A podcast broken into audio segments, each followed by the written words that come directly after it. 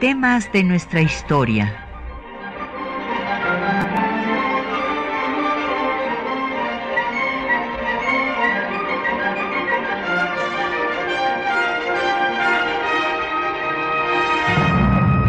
Un espacio que difunde el conocimiento del pasado para comprender nuestro presente.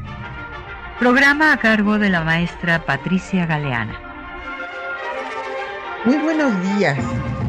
El 28 de diciembre de 1836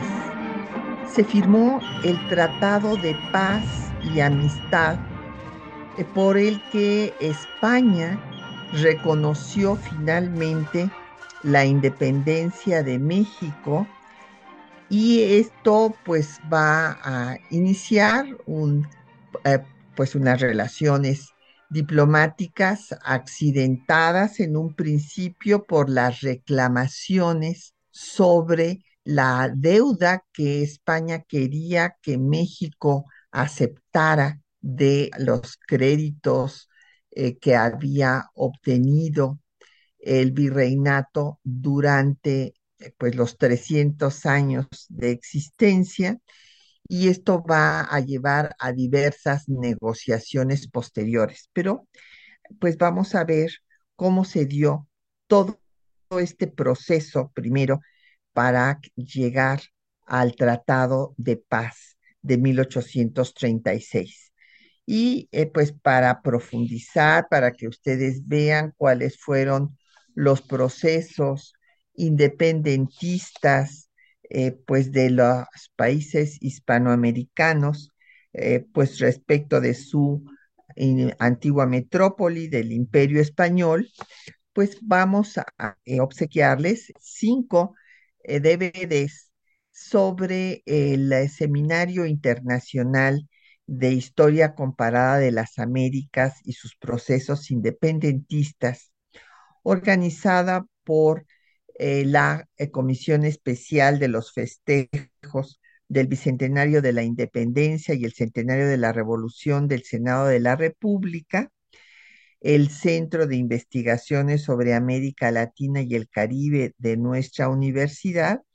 y el Instituto Panamericano de Geografía e Historia de la OEA a través de eh, su comisión eh, encargada de las investigaciones históricas.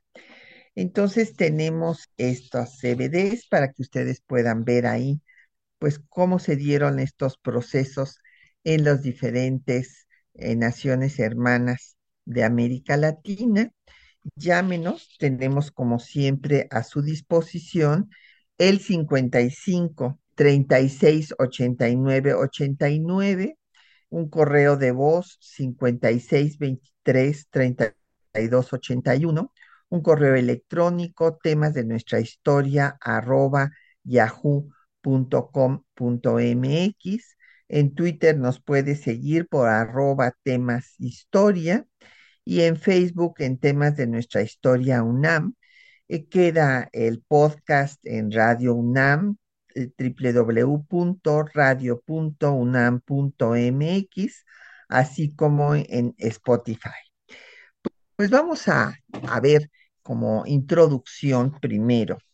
Pues cabe destacar porque se ha a veces quedado en el imaginario colectivo la idea de que pues llegaron los europeos, llegaron los españoles y en un dos eh, por tres pues conquistaron al imperio mexica y a todo el territorio que conformó eh, la Nueva España y después a nuestro país, a México. Y no fue así. Hay que recordar que si bien eh, Cortés llegó a las tierras hoy mexicanas en 1519 y estableció pues eh, eh, la Villa Rica de la Veracruz en abril de ese año, va a tardar eh, pues a casi, bueno, dos años y fracción para llegar a tomar Tenochtitlan. Esto va a ser, como ustedes recordarán, hasta el 13 de agosto de 1521. Antes, eh, pues durante estos casi dos años y medio, pues van a darse las matanzas de Cholula en octubre de 19, donde fueron pues eh, masacrados eh, cinco mil eh, pues miembros de las culturas originarias de nuestro país en cinco horas, quitándoles, para quitarles su oro, se quemaron casas, templos. Después de esto, en noviembre del propio año de 19, Moctezuma recibe a los españoles en Tenochtitlan y después viene la matanza del Templo Mayor en 1520, en donde pues también se eh, masacra a los indígenas para quitarles sus pertenencias, principalmente su oro.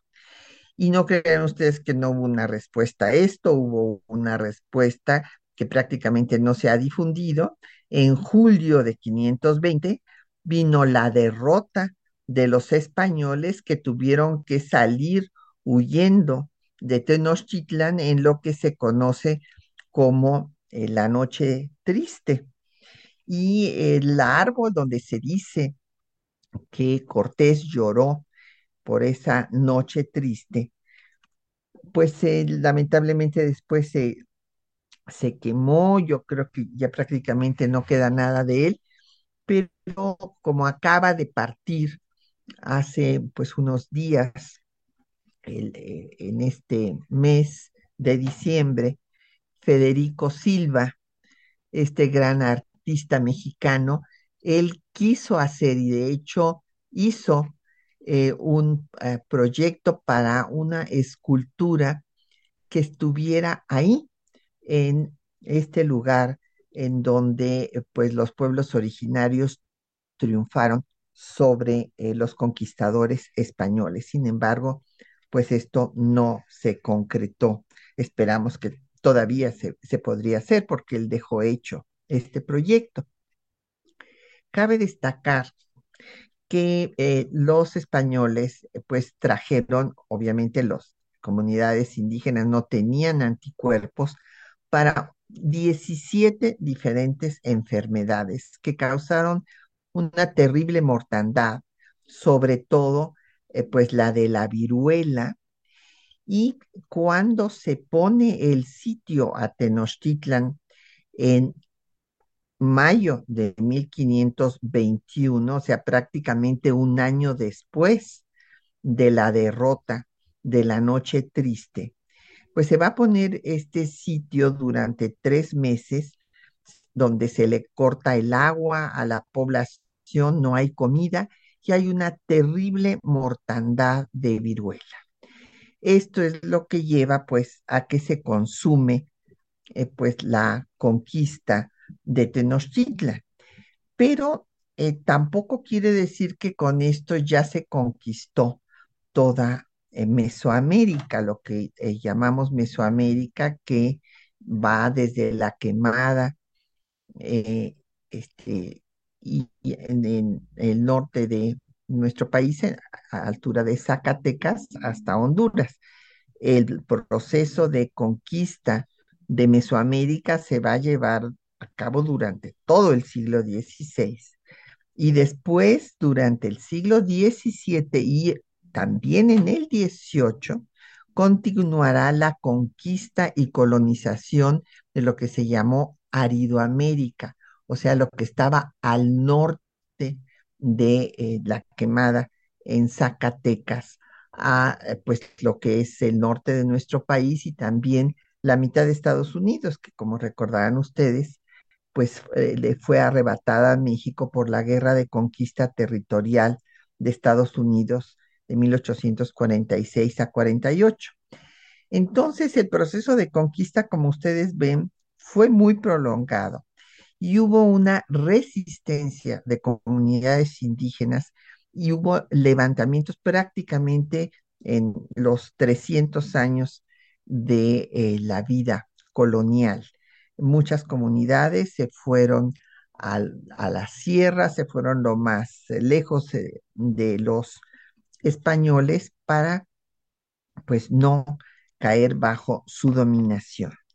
Eh, finalmente, pues eh, claro, se estableció el virreinato de la Nueva España y que originalmente pues había una autonomía en las regiones porque los austrias pues se gobernaban a través de las corporaciones y dejaron esta autonomía regional que se perdió con los Borbones y entonces eh, pues viene el, proceso de centralización de intendencia que no agradó a las diferentes regiones. Y ante la crisis eh, por eh, pues en la monarquía española por la disputa de Fernando VII a su padre Carlos IV de la corona, pues eh, Carlos IV pide el auxilio de Napoleón I y Napoleón I pues eh, eh, va a quitar a los dos monarcas que se estaban disputando la corona y pone a su hermano José Bonaparte. Ante esta crisis, pues en todas las posesiones españolas en América se inicia el proceso independentista, primero en forma pacífica. Aquí eh, los síndicos del ayuntamiento pues hablan de que el primo verdad en su célebre discurso, el rey puede faltar, pero el pueblo no, se encuentra en libertad y debe de gobernarse a sí mismo pero pues eh, el propio, los propia élite española, los comerciantes españoles rompen el orden establecido eh, porque van a apresar al virrey Iturrigaray y eh, pues van a, a, también a encarcelar a Primo Verdad, que va a morir pues en la cárcel del arzobispado, y al cerrarse la puerta a la independencia pacífica o por lo menos a la autonomía, porque todavía no se hablaba de independencia, pues entonces ya se va a pasar a la lucha armada por la independencia que va a durar 11 años. Y en estos 11 años, pues vamos a tener primero cuatro meses, que son los únicos que Hidalgo eh, encabeza el movimiento, en donde va a abolir la esclavitud las castas y establecer el primer gobierno independiente de México en Guadalajara.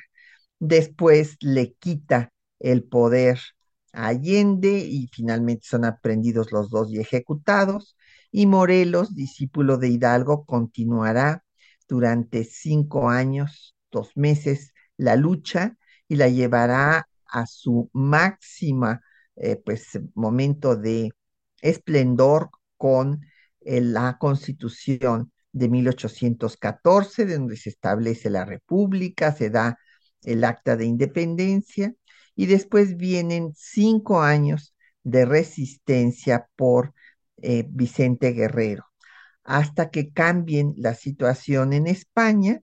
y aquí se hay de una negociación de paz entre Guerrero y Turbide y una regresión a la monarquía y a traer a Fernando VII a gobernar como se estableció en el plan de Iguala y en los tratados de Córdoba.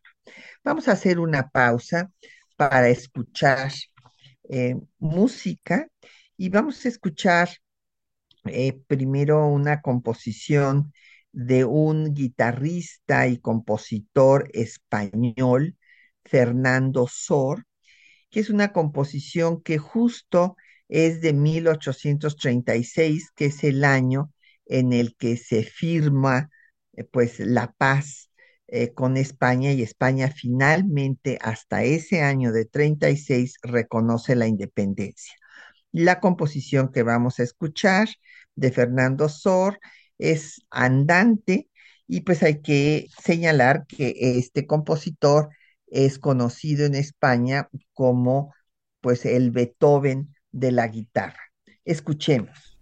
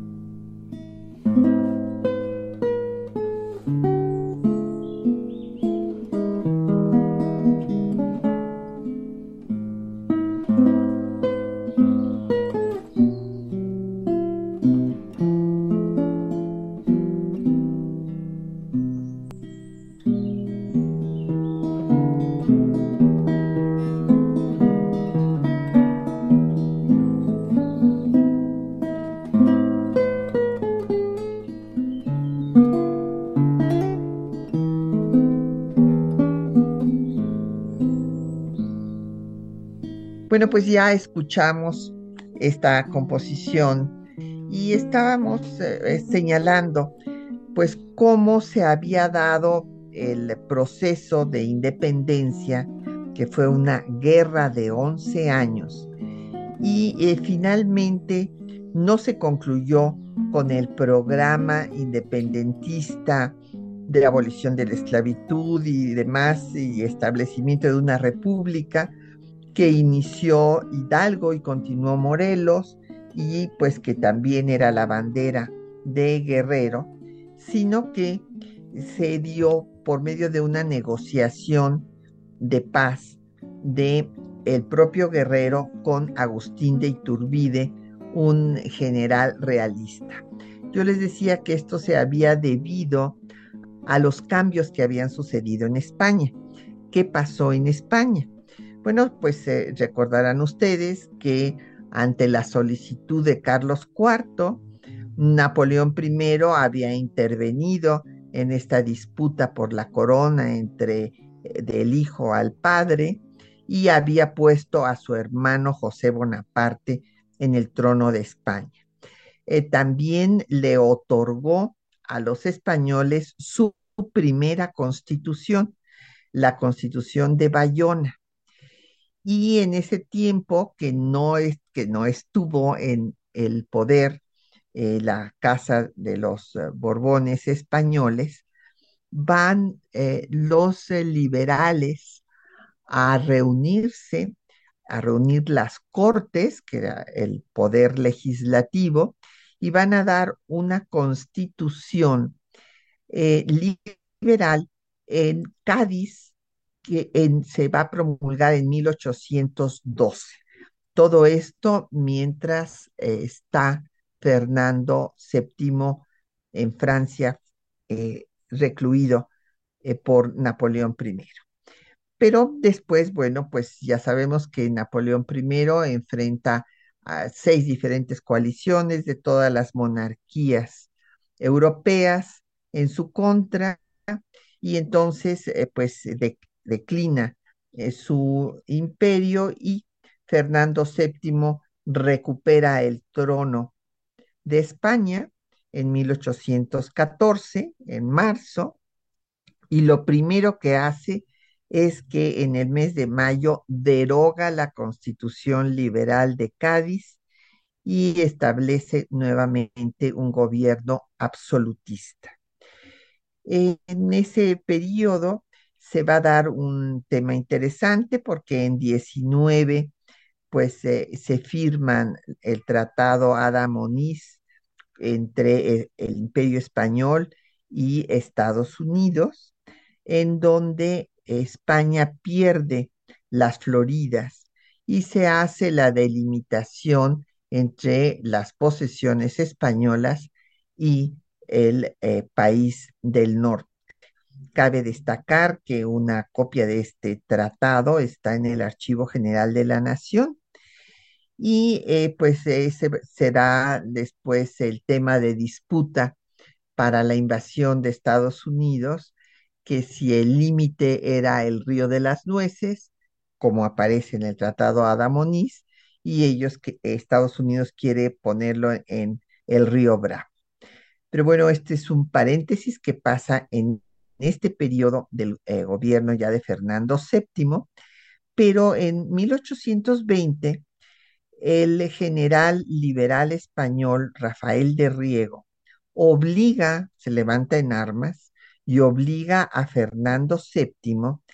para que se eh, restablezca el orden constitucional con la constitución liberal de Cádiz de 1812. Va a iniciar así un trienio liberal, o sea, van a ser tres años de vigencia de esta constitución. Y esto tendrá repercusiones en, la Nueva España, en donde, recuerden, seguía eh, pues en pie de lucha Vicente Guerrero, otros focos insurgentes después de la ejecución de Morelos fueron sofocados o se acogieron al indulto pensando que ya estaba perdido pues eh, eh, la, posibilidad de independizarse de España y ante esto, cuando se establece la constitución liberal en 1820, se va a suprimir el Tribunal de la Inquisición. Entonces, la alta jerarquía española, entre ellos el propio inquisidor, se van a reunir en la profesa para, eh, pues, planear una, bueno, lo que se conoce como la conspiración de la profesa, que el virrey Apodaca gobernara eh, sin acatar, desde luego, la constitución de Cádiz, mientras Fernando VII se trasladaba a la Nueva España a gobernar sin constitución. Y para esto, pues tenían que pacificar el país y eh, se propuso que Iturbide, porque se había caracterizado por ser un general eh, realista sanguinario, bueno, primero no era general, él fue coronel, en fin, tuvo todos los grados militares, pero se había caracterizado, repito, por eh, pues ser un eh, muy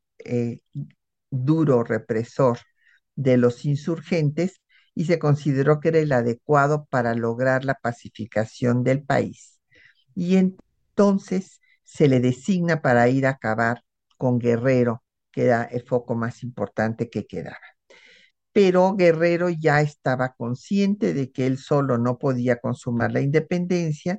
y entonces invitó a, este, aceptó inclusive la invitación de Iturbide siempre y cuando se aceptara la independencia del país. Entonces eh, Iturbide hizo el plan de Iguala, que logró unir a los antiguos realistas y a los insurgentes. Ambos estaban ya cansados después de 11 años de guerra, pero en él se estableció que se le ofrecería el trono a Fernando VII y después, cuando llega el representante de España, Juan O'Donoghue, que ya no viene con título de virrey, eh, porque estaba en ese momento el gobierno liberal, sino el capitán político, el jefe político de la Nueva España, va a firmar eh, los tratados de Córdoba en los que acepta la, y reconoce la independencia de México y se reitera que se ofrecerá la corona de México a Fernando VII o a los diferentes miembros de su familia, su hermano, sus hijos, en fin. Este tratado pues va a ser enviado obviamente a la corona española y mientras esto sucede, pues aquí en el territorio mexicano hay un grupo pues de españoles que se rehusan a aceptar eh, el plan de Iguala y también los tratados de Córdoba, encabezados por el general español José María Dávila, que era el que eh, estaba encargado de Veracruz, y ante eh, pues esta situación de que los demás se habían unido al plan de Iguala y a los tratados de Córdoba, se va a San Juan de Ulúa y va a permanecer ahí hasta 1825. Eh, en este lapso también habrá otros eh, pues intentos de algunos eh, españoles que planean la reconquista. Hay otro fenómeno importante, se fugan muchos capitales y en España en enero de 1822, eh, cuando pues eh, llega allá el, se está discutiendo pues eh, el Tratado de Córdoba, se plantea la posibilidad de hacer una confederación general hispanoamericana, como la Commonwealth británica, que subsiste hasta el día de hoy, y que eh, pues fuera Fernando VII el rey protector reconociendo las independencias. Esta era una vieja idea que ya había tenido el conde de Aranda desde finales del siglo XVIII. Desde entonces él había planteado que no eh, era posible mantener por mucho tiempo los dominios eh, pues tan lejanos eh, de España en América y que había que darles la independencia y, fundar tres grandes imperios y mandar obviamente a miembros de la casa eh, dinástica española a gobernar, con lo que se habría creado esta pues eh, eh, gran confederación general hispanoamericana. Sin embargo, así como pues desde luego la propuesta de Aranda no tuvo eco a finales del siglo XVIII, tampoco tuvo éxito esta propuesta en enero de 1822 y se desconocieron los tratados de Córdoba y la independencia de México. Y es más, eh,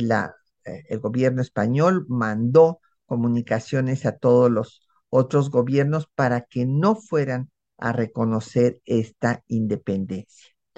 Cuando semejante noticia llegó a México, pues tenemos el motín de Pío Marcha, que eh, pues va a proclamar a Agustín de Iturbide emperador de México. Vamos a hacer una pausa y ahora vamos a escuchar el tratado. Eh, bueno, ahí eh, pues en el los textos que les hemos preparado, verán ustedes pues como España no reconoce la independencia en 1821, eh, se quedan los españoles en Ulúa hasta 1825, hay un intento de reconquista en 29 y hasta después de que muere Fernando VII en 33, se va a dar la negociación de paz que se firmará hasta el 28 de diciembre de 1825 36 entre Miguel de Santa María, que era el representante de México, y José María Calatrava, el representante de España. Hay que eh, destacar que en este momento, bueno, pues está gobernando la reina María Cristina de Borbón en nombre de su hija Isabel II por su minoría de edad, y como en esta eh, pues en ese tratado se reconoce la independencia de lo que antes era el virreinato de la Nueva España, la Capitanía General de Yucatán, las provincias internas de Oriente y Occidente y todas las islas adyacentes. Se respetarán los derechos de los ciudadanos de ambos países, se firmará un tratado de comercio eh, y hay un artículo secreto para eh, que se comprometan ambos países a que no haya ningún ataque a los dominios eh, respectivos. Y esto le interesaba mucho a España por la cercanía de eh, las posesiones tan importantes para ellos como era Cuba. Escuchemos.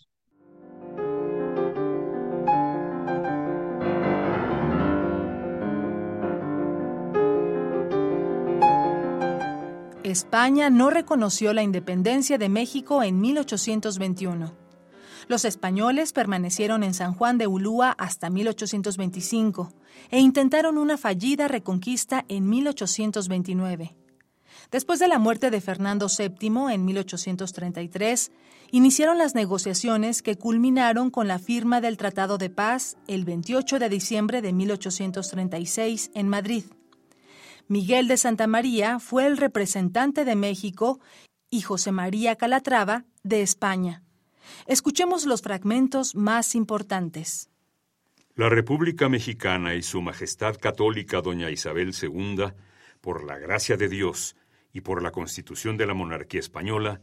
Reina de las Españas, y durante su menor edad la Reina Viuda Doña María Cristina de Borbón, su augusta madre, gobernadora del reino,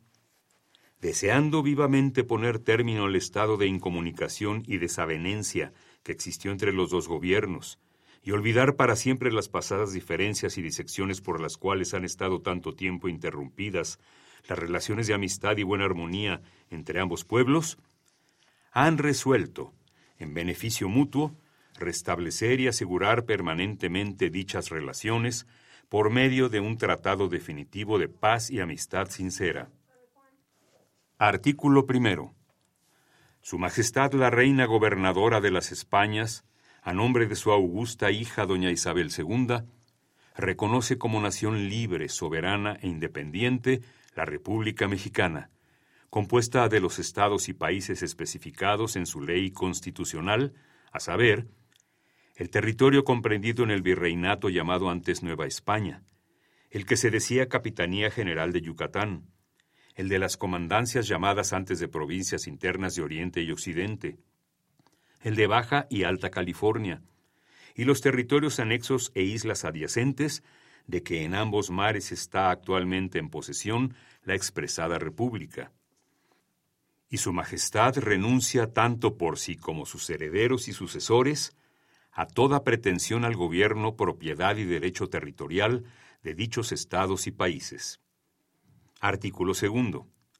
Habrá total olvido de lo pasado y una amistad general y completa para todos los mexicanos y españoles, sin excepción alguna, que puedan hallarse expulsados, ausentes, desterrados, ocultos, o que por acaso estuvieran presos o coordinados sin conocimiento de los gobiernos respectivos. Artículo tercero. La República Mexicana y Su Majestad Católica se convienen en que los ciudadanos y súbditos respectivos de ambas naciones conserven expeditos y libres sus derechos para reclamar y obtener justicia y plena satisfacción de las deudas contraídas entre sí, así como también en que no se les ponga por parte de la autoridad pública ningún obstáculo legal en los derechos que puedan alegar por razón de matrimonio, herencia por testamento o a lo intestado, sucesión o por cualquier otro de los títulos de adquisición reconocidos por las leyes del país en que haya lugar a la reclamación. Artículo cuarto. Convienen asimismo ajustar a concluir en tratado de comercio y navegación, fundado sobre principios de recíprocas ventajas para uno y otro país. El tratado incluyó un artículo secreto adicional. Aunque las altas partes que median en el Tratado de Paz y Amistad entre México y España descansan recíprocamente en el honor y buena fe nacional de una y otra, y no dudan un momento de que cada una de por sí cumplirá y hará cumplir estrictamente la sagrada obligación de impedir en sus respectivos territorios y posesiones toda maquinación contra la seguridad interior o exterior de los dominios de la otra parte, el gobierno mexicano, deseando dar un testimonio expreso de su decidida disposición a cumplir y hacer cumplir religiosamente la expresada obligación, Atendida la proximidad en que se hallan situadas respecto a las costas de México varias de las posesiones ultramarinas españolas, promete impedir y reprimir con mayor eficacia, en cuanto le sea dable, todo acto de los sobredichos que se dirija contra ellas o contra alguna de ellas, o contra otro u otros de los dominios españoles.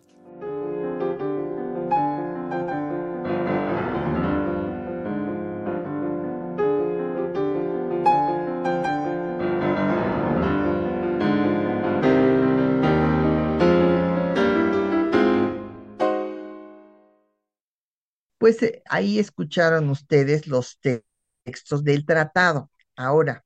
hay que destacar antes de pasar al análisis del mismo,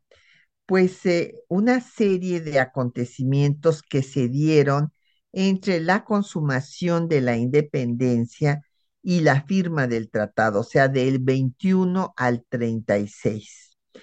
Bueno, sabemos que eh, pues el imperio, el efímero imperio de Iturbide, pues se concluyó con eh, el establecimiento de la república y hay que destacar que al imperio ya eh, había sido reconocida la independencia de México durante su periodo por la Gran Colombia, encabezada por Simón Bolívar, aun cuando Bolívar no quería que se estableciera un imperio y menos que se trajera a Fernando VII o a un, miembro de su casa dinástica a gobernar aquí. Y, Estados Unidos también reconoce la independencia y hay que eh, recordar que hace este reconocimiento de la independencia y eh, pues eh, se niega, se había negado antes a ayudar a los insurgentes en su lucha contra España, porque pues España había ayudado a Estados Unidos a independizarse. Entonces, esto pues hacía que Estados Unidos no hubiera apoyado las eh, múltiples intentos que hubo. Claro, muchos representantes no lograron llegar a Washington, pero pues eh, Estados Unidos no se pudo comprometer por esta situación que el propio conde de Aranda había manifestado que fue un grave error el que el imperio español, por su rivalidad con el imperio británico, apoyara a la independencia de Estados Unidos porque era un muy mal precedente para todas sus posesiones en América. Finalmente, después, eh, eh, cuando se establece ya la República, pues van eh, los españoles de Ulúa a atacar Veracruz. Y en ese escenario, bueno, pues se va a sitiar este Ulúa y hay finalmente la rendición en 1825. Pero como el imperio español seguía sin reconocer la independencia, pues estaba la amenaza de reconquista. Y había también eh, pues eh, simpatizantes del imperio español que aquí en el territorio mexicano eh, se revelaron como una conspiración del padre Joaquín Arenas en 1827 y todo este ambiente a lo que llevó fue a que se despertara un sentimiento anti-español. Pues porque era obvio, se vivía bajo la amenaza de la reconquista, eh, los españoles de Ulúa atacaban Veracruz, había conspiraciones y entonces eh, esto llevará a que se den varias leyes de expulsión de españoles. Estos se dan hasta eh, después de la conspiración del padre Arenas de 27 y antes lo que también sucedió es que muchos españoles se fueron de México llevándose sus recursos, lo cual contribuyó a la bancarrota del país. En este escenario vino pues el intento de reconquista que ya habíamos mencionado y que ustedes escucharon en los textos eh, que eh, pues fueron dramatizados por nuestros compañeros aquí de Radio UNAM. Y, yo nada más quisiera destacar que este intento fallido de reconquista pues eh, duró 47 días. se había apoderado Isidro Barradas con 3.376 eh, efectivos que trajo de Cuba, de Tampico, pero eh, Antonio López de Santana y Manuel Mieri Terán lo derrotaron, pero eh, cabe destacar que Barradas se va y resulta que es perseguido por el propio gobierno español porque lo consideran traidor a la patria por haber pues eh, eh, aceptado la derrota de la que fue víctima en el territorio mexicano y fue perseguido y aunque él siempre pues habló de su lealtad al eh, rey Fernando VII, ni siquiera aceptó unirse a los movimientos carlistas, bueno, pues murió pues en el exilio en París, pobre y acusado pues de haber traicionado a los intereses de España. España planeó otra eh, pues, expedición eh, de reconquista, pero los cambios que se dan en Francia cuando cae Carlos X, sube Luis Felipe de Orleans y se reconoce la independencia de México, hace que se detenga un nuevo intento de reconquista. Finalmente, en 1833, muere Fernando VII y entonces es cuando empieza toda esta negociación ya para firmar la paz. El Consejo de Gobierno, pues eh, primero manda eh, pues las primeras negociaciones a través de los representantes de México en París, donde llegó a estar Lorenzo de Zavala,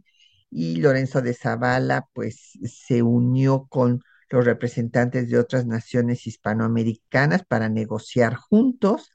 Y finalmente al que se le da eh, la autorización para hacer la negociación directa con España será a Miguel de Santa María,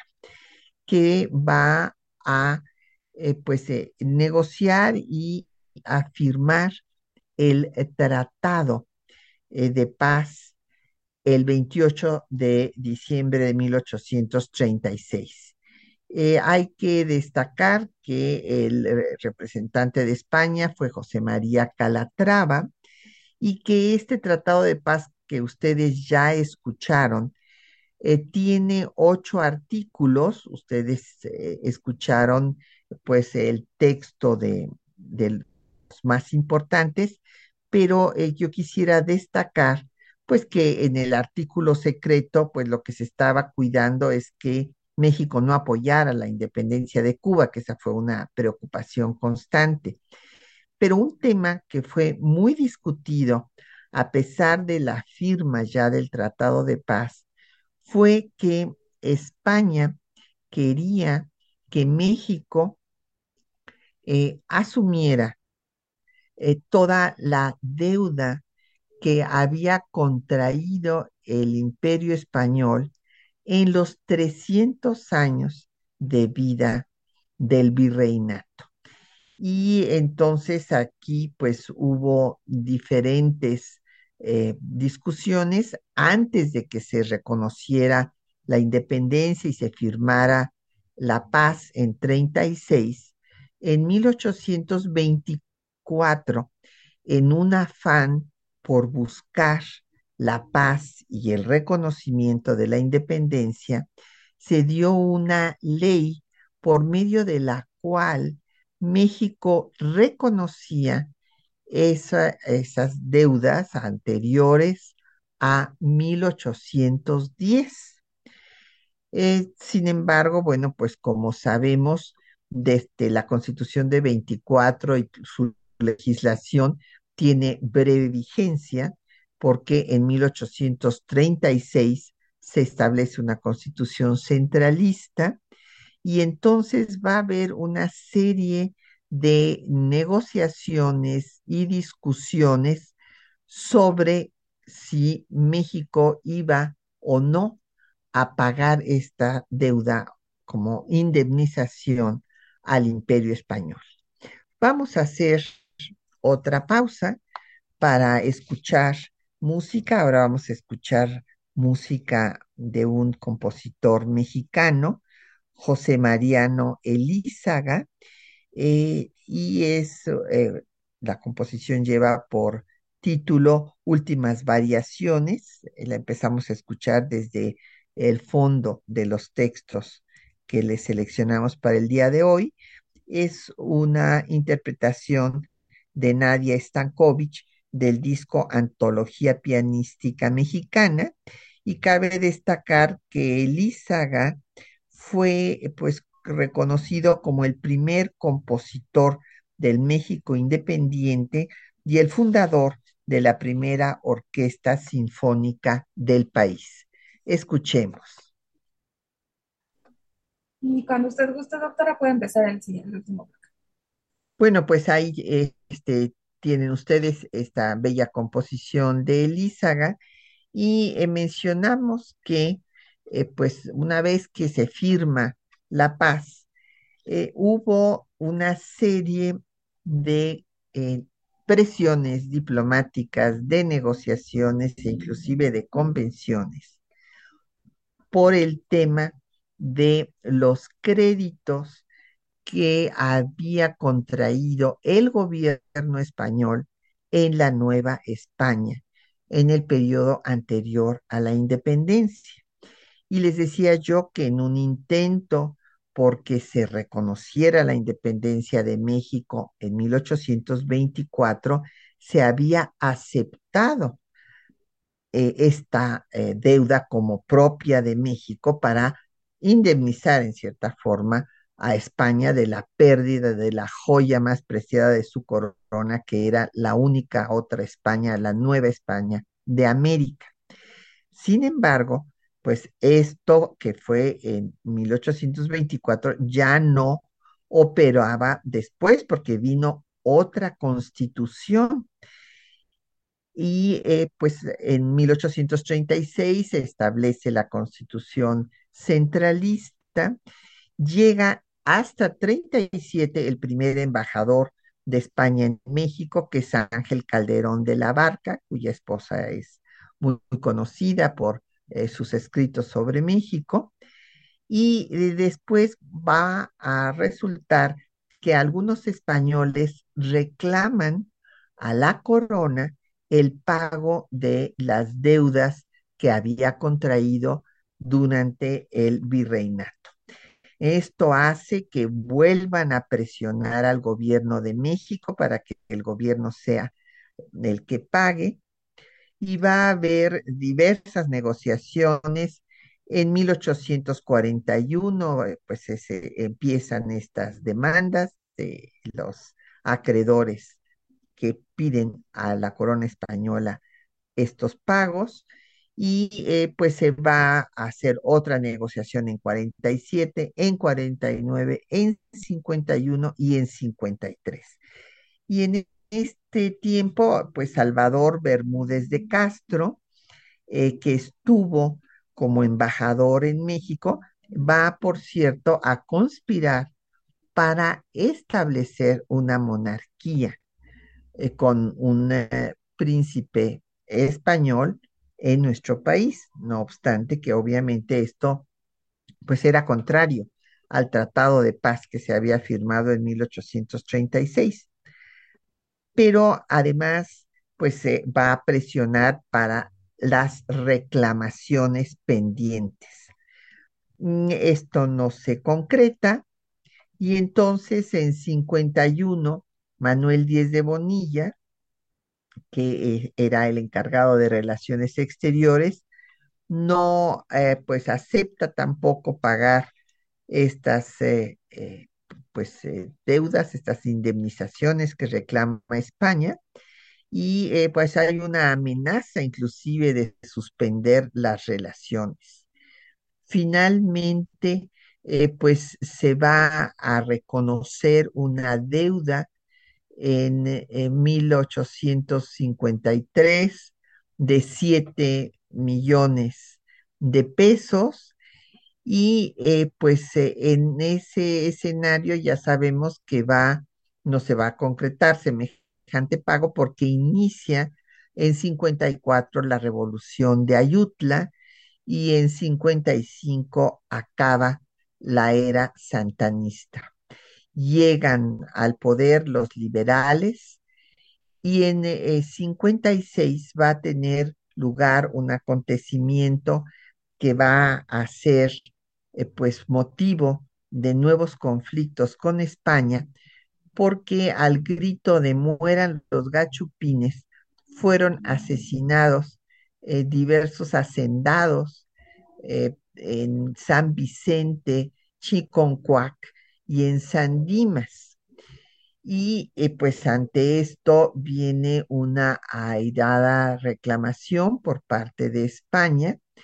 que exige no solo el castigo a los culpables de semejantes asesinatos, sino también una indemnización a las familias. Entonces el gobierno ya eh, llega al poder eh, Benito Juárez ante el golpe de Estado de Comonfort, que desconoce la constitución de 57 y eh, va eh, Juárez a decir que no corresponde al gobierno mexicano pagar una indemnización a los deudos de estos hacendados españoles asesinados, sino castigar a los culpables, cosa que se hizo, pero que eh, eh, no era un asunto que, que era responsabilidad del Estado mexicano indemnizar a los deudos. Entonces, en toda esta situación, pues hubo ya una ruptura de relaciones en plena guerra civil, eh, pues sabemos que el país se divide y eh, pues el gobierno constitucional el liberal encabezado por Juárez se tiene que ir a Veracruz y los conservadores se quedan en la Ciudad de México y van a tener el reconocimiento de eh, los, eh, eh, el cuerpo diplomático por tener pues la sede de la capital. Y en ese escenario, en 59 se va a firmar el Tratado Mon Almonte entre Juan Epomuceno Almonte hijo de Morelos y que en ese momento era el representante del gobierno conservador que se había adueñado de la Ciudad de México y el representante de España. Y en este tratado van a reconocer, pues pagar eh, una indemnización a los deudos de los hacendados españoles asesinados y con esto pues a estrechar los vínculos del gobierno conservador con España. En este escenario ya sabemos que pues el gobierno conservador va a concertar eh, la intervención de Napoleón III, eh, que va a poner en práctica esta idea de Maurice de Talleyrand este eh, ministro de Relaciones Exteriores de Francia, que lo mismo colaboró con la monarquía que con el imperio de Napoleón I, y que consideraba que era indispensable que Francia le pusiera un dique a Estados Unidos en América,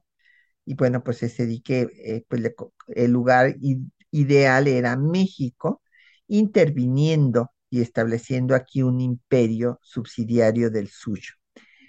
En esta situación, pues Napoleón III va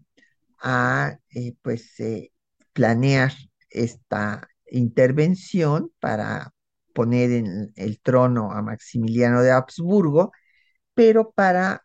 eh, disfrazar su intervención va a llamar a una alianza que se va a concretar en la convención en Londres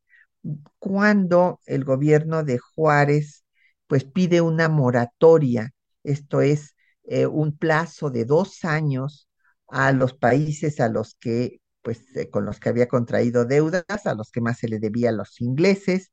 después a los españoles, esta cantidad que se había ya aceptado desde 53 y eh, pues a los franceses se les debía muy poco y en esta situación pues van a venir a eh, desembarcar en las tierras mexicanas para cobrar estas deudas. Afortunadamente, eh, pues Juárez tiene noticia por José de Jesús Terán, este gran diplomático mexicano, de que pues venían a hacer este cobro y en este escenario pues va a derogar la moratoria. Y aquí ya nada más quisiera yo terminar diciendo que eh, se va a disolver la alianza tripartita y en esto eh, va a tener un papel a favor de México el representante de España, que eh, era Juan Prim. Lamentablemente ya se nos acabó el tiempo. hoy, como fue un programa grabado, pues no pudimos contestar a sus eh, preguntas que esperamos que nos las puedan mandar por correo electrónico y por esta vía las responderemos. Y pues agradecemos el apoyo a los compañeros que hacen posible este programa. María Sandoval y Juan Stack en la lectura de los textos, en la producción Isela Villela, en el control de audio Socorro Montes, en la producción Quetzalín Becerril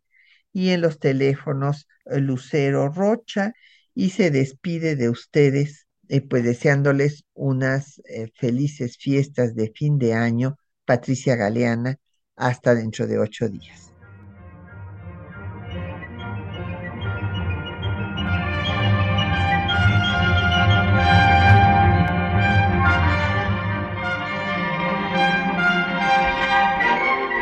Temas de nuestra historia.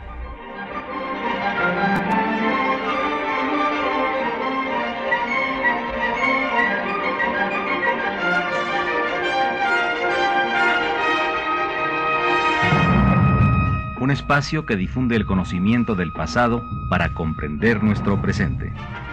Programa a cargo de la maestra Patricia Galeana.